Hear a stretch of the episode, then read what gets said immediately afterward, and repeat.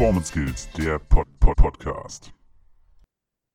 Herzlich willkommen zu Performance Skills, der Podcast. Dem ersten Podcast für Ergotherapie aus Deutschland. Robert. Wir haben, wir sind Mini-Influencers. Wir sind Mini-Influencer. Und da erstmal ein großes, großes Dankeschön an euch. Äh, wir haben das ja damals auch gestartet mit, ey Robert, lass uns mal einen Podcast machen. Ja, Sabrina, machen wir mal. Ähm, und jetzt müssen wir schon sagen, die Ergo-Welt ist nicht so groß und die Podcast-hörenden Ergos noch weniger und dafür 1000 Follower. Das finde ich schon echt cool. Und dafür auch, dass wir so rudimentär auf äh, Social Media unterwegs sind. Vielen, vielen, vielen Dank an euch. Ja, Dankeschön. Wie gesagt, wir, wir machen ja nicht so viel dafür. Und äh, wir nehmen uns zwar immer vor, das zu ändern, dass wir mehr auf Instagram aktiv sind. Einmal im Monat mindestens. diskutieren wir drüber. Wir diskutieren drüber, das stimmt, ja. Vielleicht äh, werden wir es ja auch mal umsetzen. Ja, wer weiß. Schauen wir mal. Ihr werdet Zeuge sein, ob wir das geschafft haben oder nicht. Und ob es nach der Folge irgendwie komplett stagniert mit Social ja. Media. Okay, bevor wir jetzt weiter über unsere ähm, äh, Kompetenzen auf Social Media reden, nehmen wir doch lieber mal jemanden dazu, der davon wirklich Ahnung hat. Und mit der sprechen wir heute. Es ist die Lisa von Wordseed. Ihr kennt sie bestimmt. Ähm, ja, Lisa, hi, schön, dass du bei uns bist. Hallo, vielen, vielen Dank für die Einladung. Ich freue mich hier zu sein und herzlichen Glückwunsch zu den 1000 Followern. Yeah, Dankeschön. Lisa, magst du dich einmal kurz vorstellen und auch kurz dein Werde, was zu deinem Werdegang sagen für alle, die dich noch nicht kennen? Voll gern. Mein Name ist Lisa Holtmeier. Ich bin gelernte Ergotherapeutin, habe auch äh, einige Jahre sowohl ambulant als auch stationär im Beruf gearbeitet und habe mich dann entschlossen, äh, selbiges zu studieren im Bachelor und was mich schon immer interessiert hat, war das Thema Kommunikation. Meine erste Kommunikationsfortbildung habe ich tatsächlich mit 14 Jahren besucht, weil ich mich da schon gefragt habe, warum die Menschen so miteinander umgehen, wie sie miteinander umgehen. Und ich auch dachte, Mensch, Leute, wir können uns das Leben noch ein bisschen einfacher machen, wenn wir wenigstens ein bisschen netter zueinander wären. Das war erstmal meine Vorstellung als 14-Jährige zum Thema Kommunikation. Wenn wir netter zueinander sind, haben wir doch einfach alle ein bisschen besseres Leben. Ne? Wir haben da draußen genug Probleme. Und so begleitete mich das Thema Kommunikation schon recht lange. Und gerade so auf Intensivstationen ist es mir richtig bewusst geworden, wenn so jeden Morgen die Visiten, so ganz viele weiße Kittel ins Zimmer schneiden, dann ganz viele Informationen losgeworden sind und dann wieder gegangen sind. Und ich als Ergotherapeutin daneben stand, aufs Monitoring geguckt habe, die Werte irgendwie alles piepte und blinkte, da dachte ich, bin ich denn die Einzige im Raum, der das hier auffällt? Scheinbar ist da jemand gestresst, ne? Und dann waren sie alle wieder weg und dann war es wieder normal. Und so war das jeden Morgen bei nahezu allen Patientinnen und Patienten. Und ähm, als ich dann äh, den Bachelor, als ich im Bachelorstudiengang war, ich bin quasi ins Studium gegangen mit schon meiner These im Kopf, weil ich gerne untersuchen wollte oder mich mit dem Thema befassen wollte, welche Auswirkungen hat Kommunikation eigentlich auf unsere Gesundheit? Kann uns Kommunikation krank machen? Und können wir Kommunikation vielleicht als sogar betriebliche Gesundheitsförderung einsetzen? Und ähm, im Rahmen meiner Recherchen wollte ich gerne auch ExpertInnen in diesem Bereich interviewen, weil ich dachte, Lisa aus Hannover wird jetzt nicht die brennende Erkenntnis haben, dass Kommunikation irgendwas mit unserer Gesundheit macht. Aber tatsächlich habe ich ähm, keine Person so richtig gefunden, die das auch schon als betriebliche Gesundheitsförderung eingesetzt hat. Also war ich ein paar Tage später bei der Gründungsberatung bei uns an der Hochschule, um mich mal zu erkundigen, wie man ein Unternehmen gründet. Und so nahm das quasi alles so seinen Gang, dass ich ähm, dann eine Ausbildung gemacht habe, noch zum Kommunikationscoach, meine Bachelorarbeit geschrieben habe und Wordseed gegründet habe. Das Ganze ist jetzt vier Jahre her und seitdem darf ich Praxen und Kliniken dabei begleiten, die interne Kommunikation gesund zu gestalten, aber auch mit KlientInnen, Angehörigen und viel mehr, weil ich der Überzeugung bin, dass Kommunikation durchaus ähm, ja, Auswirkungen auf die Gesundheit hat, auf unsere eigene als TherapeutInnen oder als Team, aber auch ähm, auf die Behandlungserfolge und vieles mehr. Und ja, so bin ich jetzt mit Wordseed unterwegs. Super, vielen Dank für deine Vorstellung. Lisa, dein Thema, du hast es gerade schon gesagt, ist ja ähm, die gesunde Kommunikation. Jetzt habe ich selbst auch schon einen Vortrag mal von dir gehört, den ich sehr, sehr gut fand, muss ich äh, an der Stelle nochmal so sagen. Definier das doch mal für uns, also die gesunde Kommunikation. Gib uns mal ein paar Beispiele. Und gibt es dann letztendlich auch das Gegenteilige, also die krankmachende Kommunikation? Ja, also vielen Dank erstmal für die Wertschätzung. Ich freue mich sehr. Da haben wir uns ja kennengelernt. Das erste Richtig. Mal, das war ja auf dem Ergotag in Stuttgart. Genau. Also gesunde Kommunikation ist relativ viel. Es gibt leider noch wenig Evidenz dazu, weil es tatsächlich ein sehr junges Gebiet ist, was also ich konnte es ja während meines Schreibens selbst kaum glauben, weil ich dachte, naja, es ist ja relativ offensichtlich, für mich zumindest. Und für viele, wenn ich andere gefragt habe, haben sie gesagt, ja, ist ja logisch, ne? natürlich macht das irgendwas. Und gesunde Kommunikation, also Kommunikation ist dann gesund, wenn sie zum Beispiel wertschätzend ist, wenn aktiv zugehört wird, wenn es eine sogenannte Informationsbalance gibt. Das heißt, wir haben keine Informationsdefizite, zum Beispiel, ich würde dich gerne mal am Ende der Woche um 9 Uhr am Freitag am besten in meinem Büro sprechen. Ein tolles Informationsdefizit hat dein Hirn erstmal zu tun. Was will die von mir? Was passiert da jetzt? Erstmal schön Stress im, im System quasi. Mm, dann natürlich äh, das, was man sich auch vorstellt. Wann macht uns Kommunikation krank? Wenn wir das Gefühl haben, es ist unfair, es ist respektlos, wir kommen gar nicht zu Wort, es ist suggestiv, es ist manipulativ und so weiter. Also letztendlich kann man ganz viel endokrinologisch auch sehen, sprich, äh, was das ganze Hormonelle angeht. Sofern wir dann gestresst sind in der Kommunikation, ist sie tendenziell ungesünder. Und je besser wir uns verstanden fühlen und ja unsere, unsere Perspektiven auch einbringen können, desto gesünder ist sie. Also ich stelle mir das immer so ein bisschen wie so ein Kontinuum vor. Also es gibt nicht die gesunde Kommunikation, sondern eine eher gesunde Kommunikation und eine eher ungesunde Kommunikation. Und das Ganze ist tatsächlich auch recht individuell, wie wir Kommunikation tatsächlich auch empfinden. Mhm. Dann vielen Dank für diese einleitenden Worte. Welche Bedeutung hat denn gesunde Kommunikation aus deiner Sicht in unserem Therapiealltag? Und macht es denn für dich Sinn, ähm, letztendlich im therapeutischen Setting auch darauf zu achten? Also auch vielleicht im Sinne der Therapeuten-Klienten-Beziehung? Absolut. Also letztendlich, wir müssen uns ja nur mal Placebo- und Nocebo-Phänomene ähm, anschauen. Das hat ganz, ganz viel natürlich auch mit Kommunikation zu tun. Und ähm, Behandlungserfolg fängt letztendlich schon bei der Anmeldung an. Sprich, die Klientinnen und Klienten melden sich zum Beispiel in einer Praxis an und da beginnt Therapie ja letztendlich schon. Habe ich den Eindruck, ich bin hier gut aufgehoben, bin ich in Sicherheit quasi, weil für Klientinnen und Klienten schwingt ja ganz viel mit vielleicht Sorge, Ängste, Hoffnung, Erwartungen. Die bringen ja, die bringen ja alles mit. Das kennen wir ja. Die, die haben ja nicht nur ihre Anamnese im Kopf, sondern auch einen ganzen Bollerwagen, was sie noch so mitbringen. Manche beten die Anamnese schon auswendig am Telefon runter. Man erlebt ja sehr, sehr viel.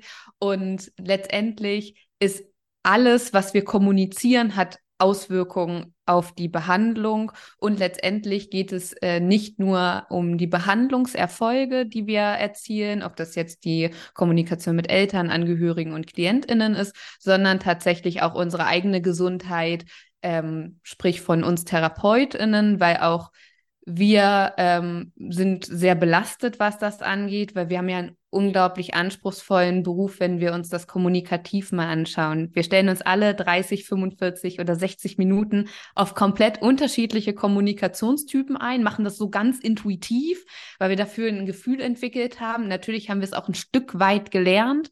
Meiner Meinung nach nicht immer so ausführlich, wie wir es vielleicht gebrauchen könnten und äh, um da auch gut auf uns zu achten, weil wir werden mit Frust konfrontiert, mit Angst, mit Beschwerden, weil Sachen an uns ausgelassen werden, weil es eine Kompensation ist und vieles, vieles mehr. Und dass wir beide Perspektiven betrachten, sowohl unsere eigene Gesundheit als auch die Gesundheit der Klientinnen. Mhm. Du hattest jetzt schon etwas den ähm, Kontext angesprochen und die Therapie. Für Klientinnen sind wir Fachpersonal, aber auch Vertrauenspersonen und sie wenden sich auch mit schwierigen Fragen an uns, ja, dass sie vielleicht auch mal den, dem Arzt stellen, aber letztendlich sind wir ja doch noch mal mehr mit den KlientInnen im Austausch und dann können schon mal so Fragen auftauchen wie, werde ich denn je wieder laufen können? Ähm, und solche Fragen, ja, der ein oder andere, der jetzt zuhört, denkt sich, hm, hatte ich auch schon mal. Wie reagiere ich denn jetzt darauf, auch in Bezug auf die gesunde Kommunikation? Hm. Super, super wichtige Frage. Das ähm, in dem Kurs Mitarbeit und Motivation in der Therapie behandle ich das ganz ausführlich, weil es ein sauschwieriges Thema ist. Uns hat man, also mir hat man in der Ausbildung beigebracht, sie dürfen niemals einer Klientin oder einem ähm, Klienten die Hoffnung nehmen. Und dann wurde uns gesagt, sie dürfen niemals einer Klientin oder einem Klienten falsche Hoffnung machen.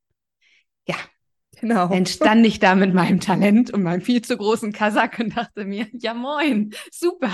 Und genau das ist mir tatsächlich sehr häufig auf Intensiv ähm, äh, widerfahren, wenn da ein Apoplex-Patient ganz frisch irgendwie auf, auf unsere Station gekommen ist. Ja, werde ich denn wieder? Und ich stand da und habe ganz groß geguckt, dachte, okay, am besten jetzt nichts Falsches sagen. Aber was wäre denn das Pendant, das Richtige dazu?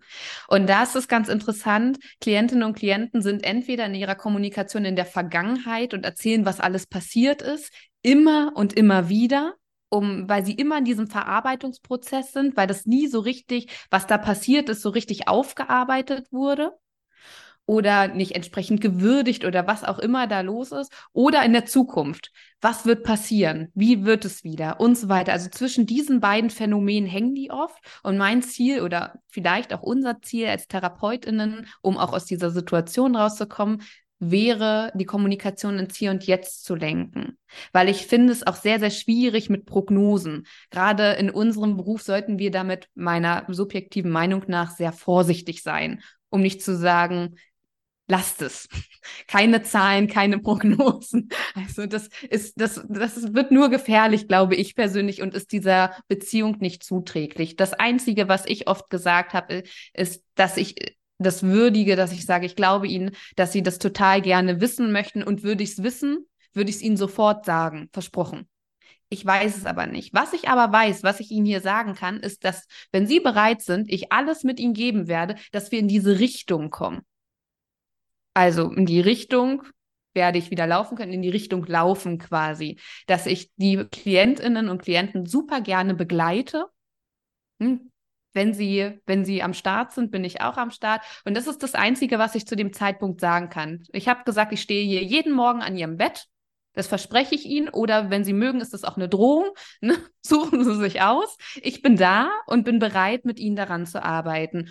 Und dann habe ich gesagt, und wir können jetzt damit starten. Also Fokus wieder ins Jetzt. Und dann muss ich wirklich sagen, was auch gut. Also dann war das Thema vom Tisch. Mhm.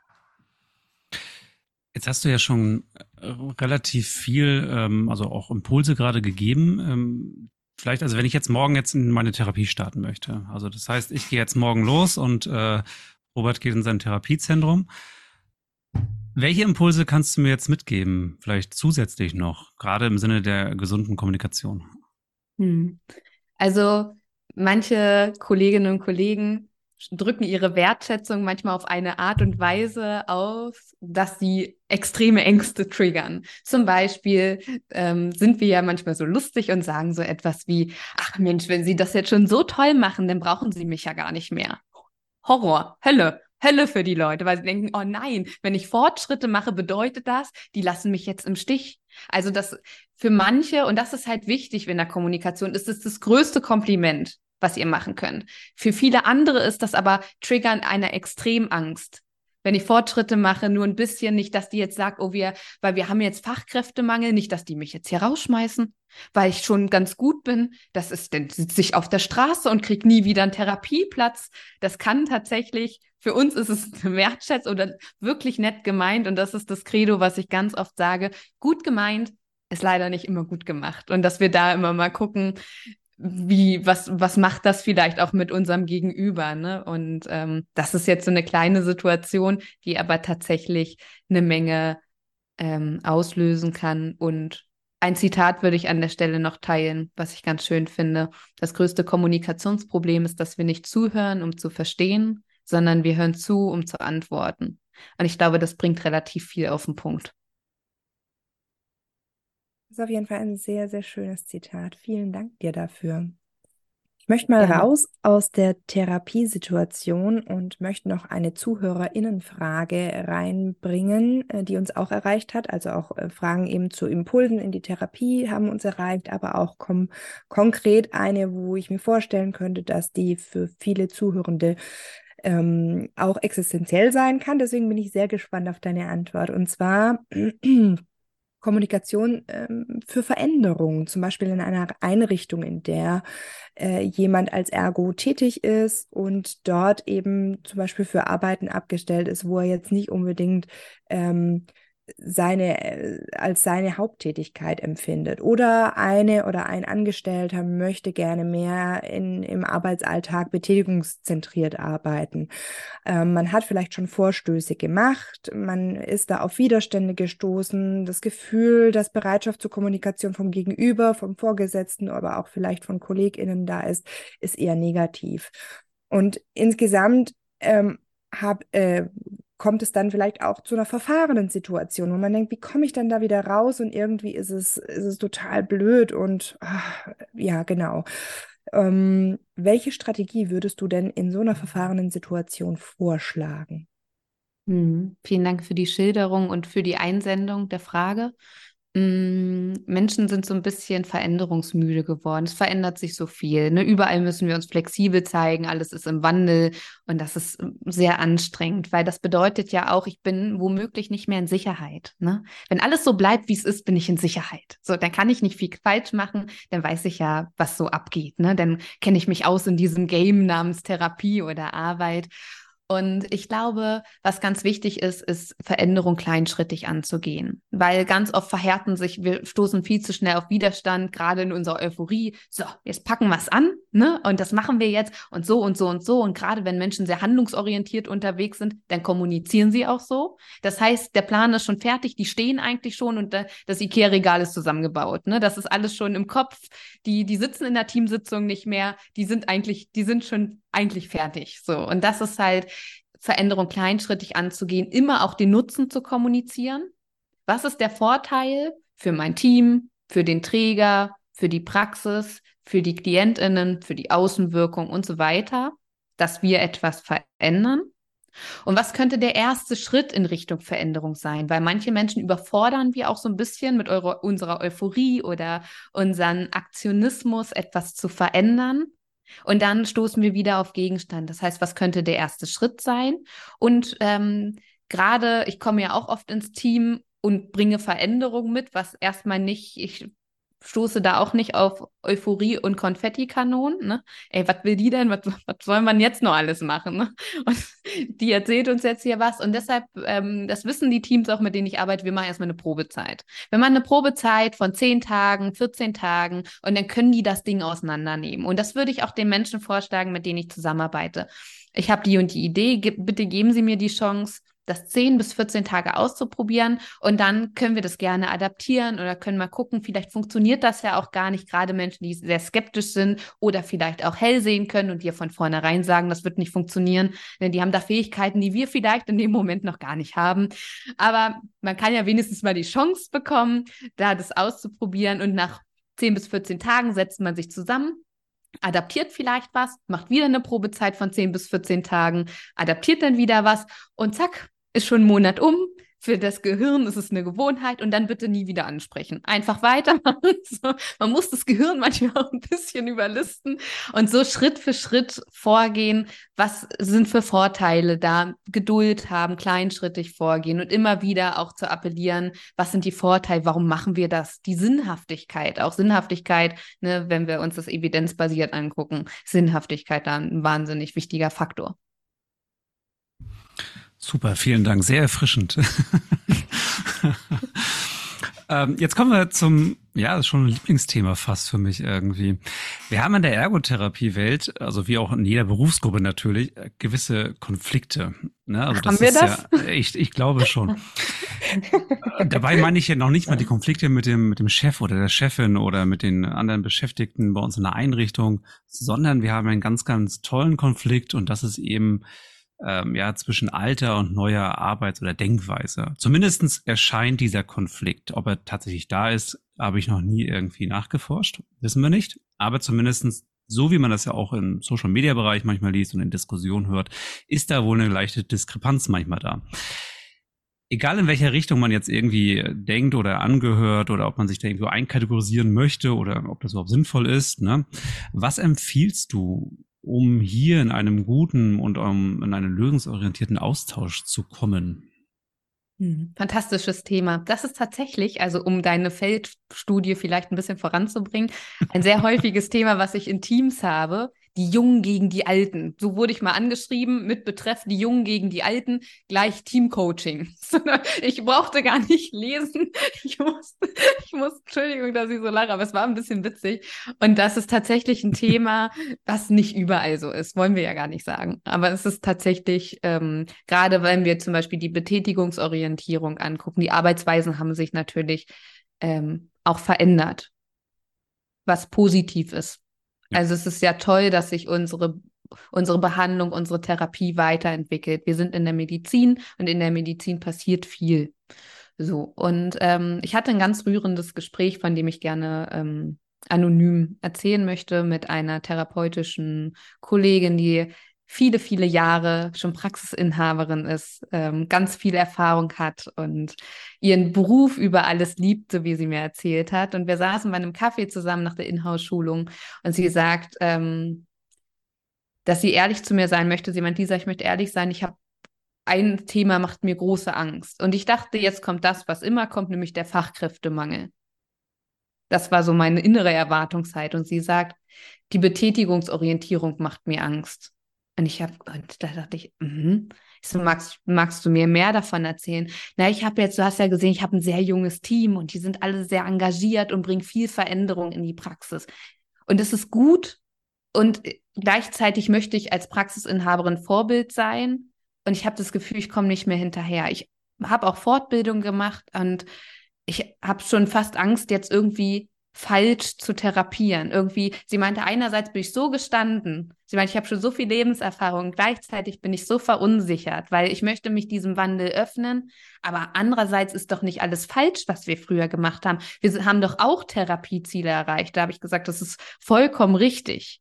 Und sie sagt, dass sie da unsicher ist und im Zwiespalt ist. Und diese Perspektive, finde ich, hilft manchmal nachzuvollziehen, wenn wir wieder mit unserer Euphorie da reingehen und sagen, ja, geil, Betätigungsorientierung, das ist das Nonplusultra und das ist geil und das ist cool. Ja, das ist sehr, sehr wertvoll.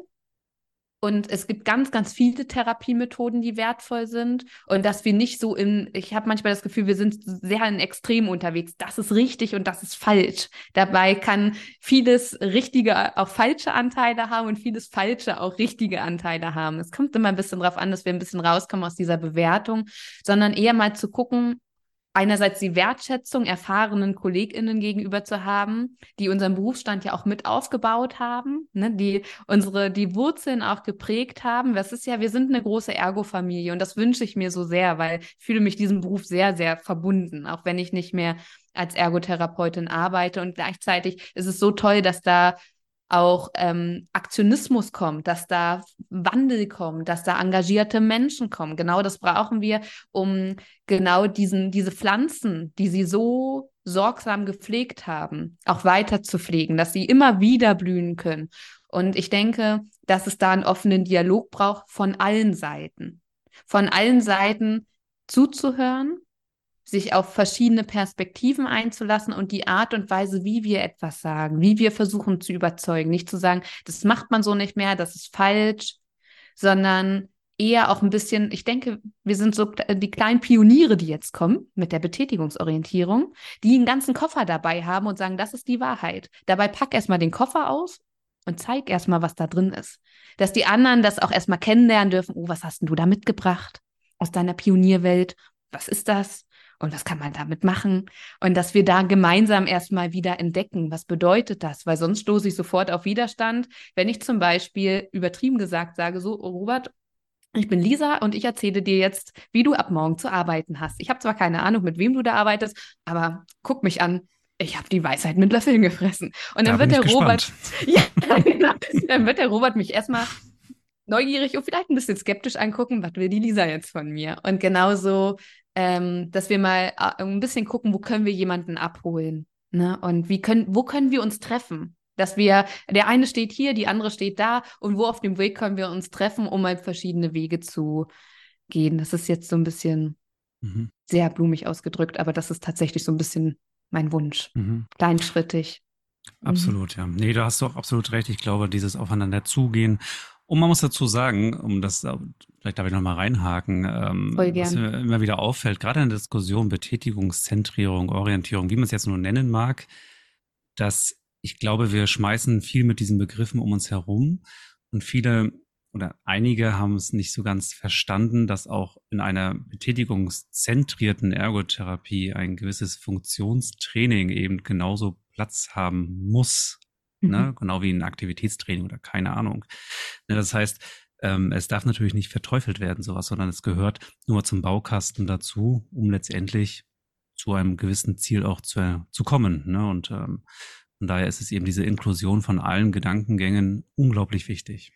Toll. Und ich denke, dass wir so ein bisschen rauskommen aus dem Entweder-Oder in dieses sowohl als auch, ne? Weil Ergotherapie ist bunt. Und wir sind hier nicht in diesem Schwarz-Weiß, sondern in diesem ganzen Kontinuum. Und das ist so bunt und es ist so vielseitig. Und das ist ja das Tolle an unserem Beruf. Also ich meine, das macht's ja aus, oder? Also das ist das, was, woran wir uns immer wieder erinnern dürfen, wie vielseitig unser Beruf ist. Ja. Ich finde, das habt ihr beide gerade echt schön gesagt. Ich mag dazu auch noch ein, zwei Gedanken loswerden. Äh, jeder, der äh, mich da auch so ein bisschen kennt, weiß, dass ich sehr äh, aktiv unterwegs bin und sehr äh, handlungsimpulsiv, wie hast du es vorhin genannt? Ne? Handlungsorientiert, genau. handlungsorientierte, ich würde auch manchmal sagen handlungsimpulsiv. Ich habe schon, ich habe schon das IKEA-Regal eingeräumt da, ne? ähm, genau. Und ich, ich habe äh, lange ähm, eben auch sehr funktionsorientiert gearbeitet, weil ich es nicht anders kannte. Und irgendwann habe ich von diesem Betätigungszentriert gehört und dachte, da ist die Zukunft hin. Und irgendwann war ich tatsächlich ein ganz großer Verfechter, bin ich immer noch.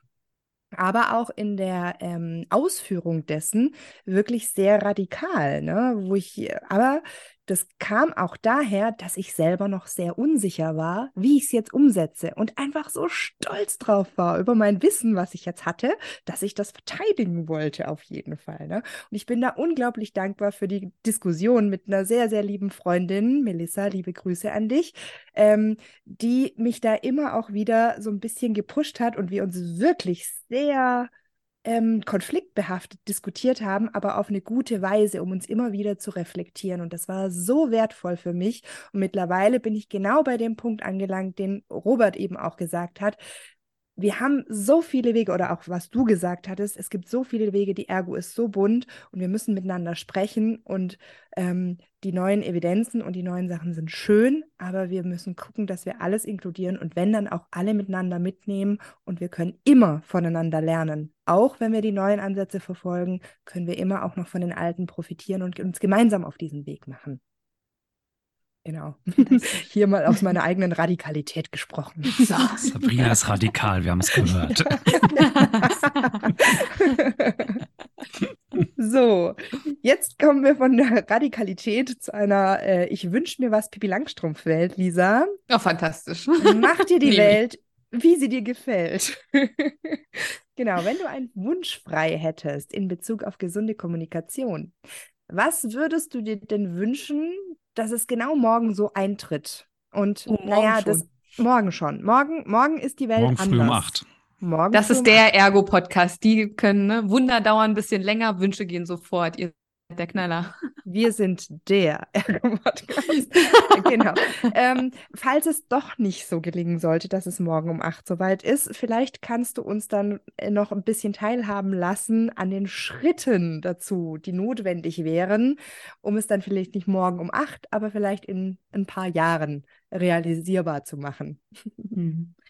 Ähm, also ich wünsche mir, dass wir uns gemeinsam oder generell die therapeutischen Kolleginnen und Kollegen, und da möchte ich gerne für alle sprechen, also auch für unsere logopädischen und physiotherapeutischen Kolleginnen, dass wir ein bisschen besser noch auf Kommunikation vorbereitet werden. Also ich mache immer, ich mache auch eine persönliche Feldstudie, genauso wie Robert.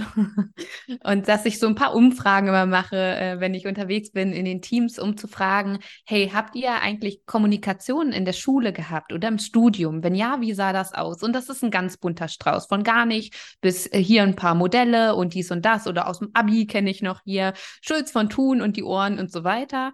Und ich wünsche mir, dass wir da in der Ausbildung noch besser vorbereitet werden, um tatsächlich unsere Gesundheit zu fördern. Weil wenn wir uns angucken, wie hoch auch die psychische Belastung ist oder psychosomatische Belastung in unserem Beruf, macht mir das auch ein bisschen Sorge ähm, dass wir da, weil durch Kommunikation können wir auch unsere Grenzen besser setzen. Ne? Es geht zum Beispiel auch Thema Beschwerdemanagement. Wir haben mit sowas zu tun wie Ausfallrechnung, Zuzahlung, Privatpreise. Das sind zum Beispiel Sachen, auch plötzlich werden wir damit konfrontiert und stehen da wieder mit unserem Talent. Und dann fangen wir an, uns zu rechtfertigen. Unser System ist wahnsinnig gestresst. Ne? Oder ähm, andere Situationen? Wie können wir Behandlungserfolge begünstigen? Wie können wir gesunde innere Dialoge führen, dass wir diesen bunten Strauß an Kommunikation noch mehr öffnen, um zu schauen, wie können wir uns unseren Alltag auch als Therapeutinnen und Therapeuten erleichtern, auch wenn es ist, wie wir es alle kennen in der Therapie, wann kommen die härtesten Probleme auf dem Tisch? Genau in den letzten fünf Minuten der Therapie. Wir stehen eigentlich schon mit der Türklinke in der Hand und dann, was ich Ihnen noch sagen wollte. Und jeder, äh, jetzt unter uns gesagt, alle Therapeutinnen denken sich, nein, nein, schon wieder. Und jetzt kommen wir da, kommen wir da ganz elegant wieder raus. Und das sind so Sachen, das, das ist schon sehr hoch die Wahrscheinlichkeit, dass uns so etwas begegnen würde. Jemand bricht in Tränen aus und wir sitzen da und denken uns, um Himmels Willen, also ich bin, uns wird oft genug gesagt, bitte bleiben Sie in Ihrem Bereich, Sie sind keine PsychotherapeutInnen, keine PsychologInnen. Vollkommen richtig ja, was ist, und was mache ich jetzt? Weint ja trotzdem. Kann ich ja nicht sagen, äh, tut mir leid, das ist hier nicht mein Bereich. also geweint wird hier, also wenn es geht, nicht. Ja, und genau. das ist so etwas, das wünsche ich mir, um uns auch wirklich zu entlasten, weil viele Therapeutinnen nehmen viel mit nach Hause oder sitzen auf dem Sofa und dann sind die schlagfertig und denken uns, bitte nochmal zurückspulen auf heute früh um 10, kurz den Satz sagen, wieder zurückspulen aufs Sofa. Ne? Und das sind so Sachen, ich glaube, da können wir einiges tun, auch für unsere Gesundheit. Absolut. Jeder kennt, glaube ich, die Situation. Ja. ja. okay, Lisa. Ich darf jetzt die allerletzte Frage einläuten. Und diese Frage hat nicht primär unbedingt etwas mit dem fachlichen Thema zu tun, je nachdem, wie du natürlich beantwortest. Wer hat dich denn auf deinem bisherigen Lebensweg inspiriert und wer tut es vielleicht immer noch? Mm, wow. Ähm, Oh, viele. Also zuerst meine Mutti. Äh, es war eine große Inspiration für mich, mh, mm, weil sie mich auf diesem Weg auch sehr begleitet hat. Ne? Also ich bin äh, mit sämtlichen Kommunikationsmitteln erzogen worden und habe das auch, sie ist Zahnärztin und ähm, hat sich sehr auf Angstpatientinnen spezialisiert und macht ganz viel mit Kommunikation. Und da bin ich letztendlich groß geworden. Da führe ich meine persönlichen Feldstudien durch. Wenn ich eine tolle, vermeintlich tolle Idee habe mit WordSeed, probiert das Team, also liebe Grüße auch ans ganze Team, vielen Dank für eure Geduld. Da früher habe ich meine Hausaufgaben da gemacht, jetzt probiere ich Dinge aus wie, ah, ich habe einen tollen Bogen für Mitarbeitendengespräche. Könnt ihr mal bitte Mitarbeitendengespräche machen oder interne Kommunikation oder sowas? Da wird ganz viel ausprobiert, Beschwerdemanagement, ne? Es gibt ja viel Potenzial. Das ist auf jeden, äh, auf jeden Fall eine Person, die mich sehr inspiriert und ähm, ansonsten bin ich Fangirl von René Bourbonus, ähm, der ist Rhetoriktrainer und auch Kommunikationsexperte. Und den finde ich ein, ein großartiger Mensch, der viel über auch Respekt spricht. Und die Art und Weise, wie er mit Worten verzaubert, finde ich ganz äh, fantastisch. Diese beiden Menschen möchte ich nennen. Und alle Menschen, die mir so auf meinem Weg begegnen, würde ich tatsächlich sagen. Also alle Patientinnen und Patienten weil durch die bin ich ja letztendlich dahin gekommen. Ne, weil da, das war die wahre Kommunikationsschule. Kein, ich verspreche euch, keine Weiterbildung der Welt bringt euch so viel bei wie euer täglicher Alltag. Oh, schönes Schlusswort, definitiv, ähm, dass man definitiv an seinem Alltag wachsen kann. Genau. Ja. Ich denke Wie- persönlich, Verzeihung, Mhm. dass jeder. Mensch, der uns so begegnet, dass der irgendwas mitbringt. Entweder, dass wir sagen, okay, jetzt weiß ich, wie ich es nicht machen möchte oder wie ich es anders machen möchte oder uns irgendwie etwas in unser Leben bringt, wo ich sage, hey, danke, das möchte ich gerne mitnehmen. Und so finde ich, ist jeder, jede Begegnung irgendwie eine Bereicherung, weil ich mich dazu entschieden habe, dass es irgendwo eine Bereicherung ist. Ne? Und ich entscheide, was ich draus mache. Und das ist die größte Fortbildung des Lebens, glaube ich. Mhm. Und auch gerade ersteres, was du gesagt hast, wenn man sagt, oh shit, äh, nächstes Mal nicht so reagieren oder da was anderes, auch das darf man zulassen. Man muss Voll. nicht immer perfekt reagieren. Das Nee. Wichtige ist, was man daraus nimmt. Perfekte Abschlussworte. Vielen Ja, Dank. richtig. Mensch, Sabrina, super.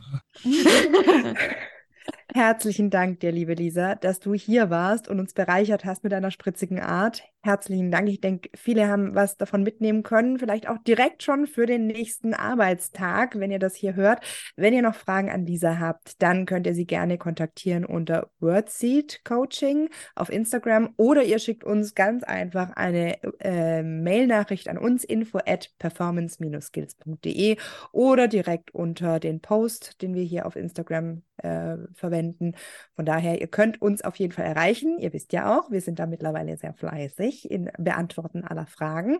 Und ähm, ja, lasst auf jeden Fall mal ein Feedback da, ob euch das hilft. Und wenn ihr da weitere Fragen habt, dann an uns oder an Lisa wenden. Wir beantworten die gerne.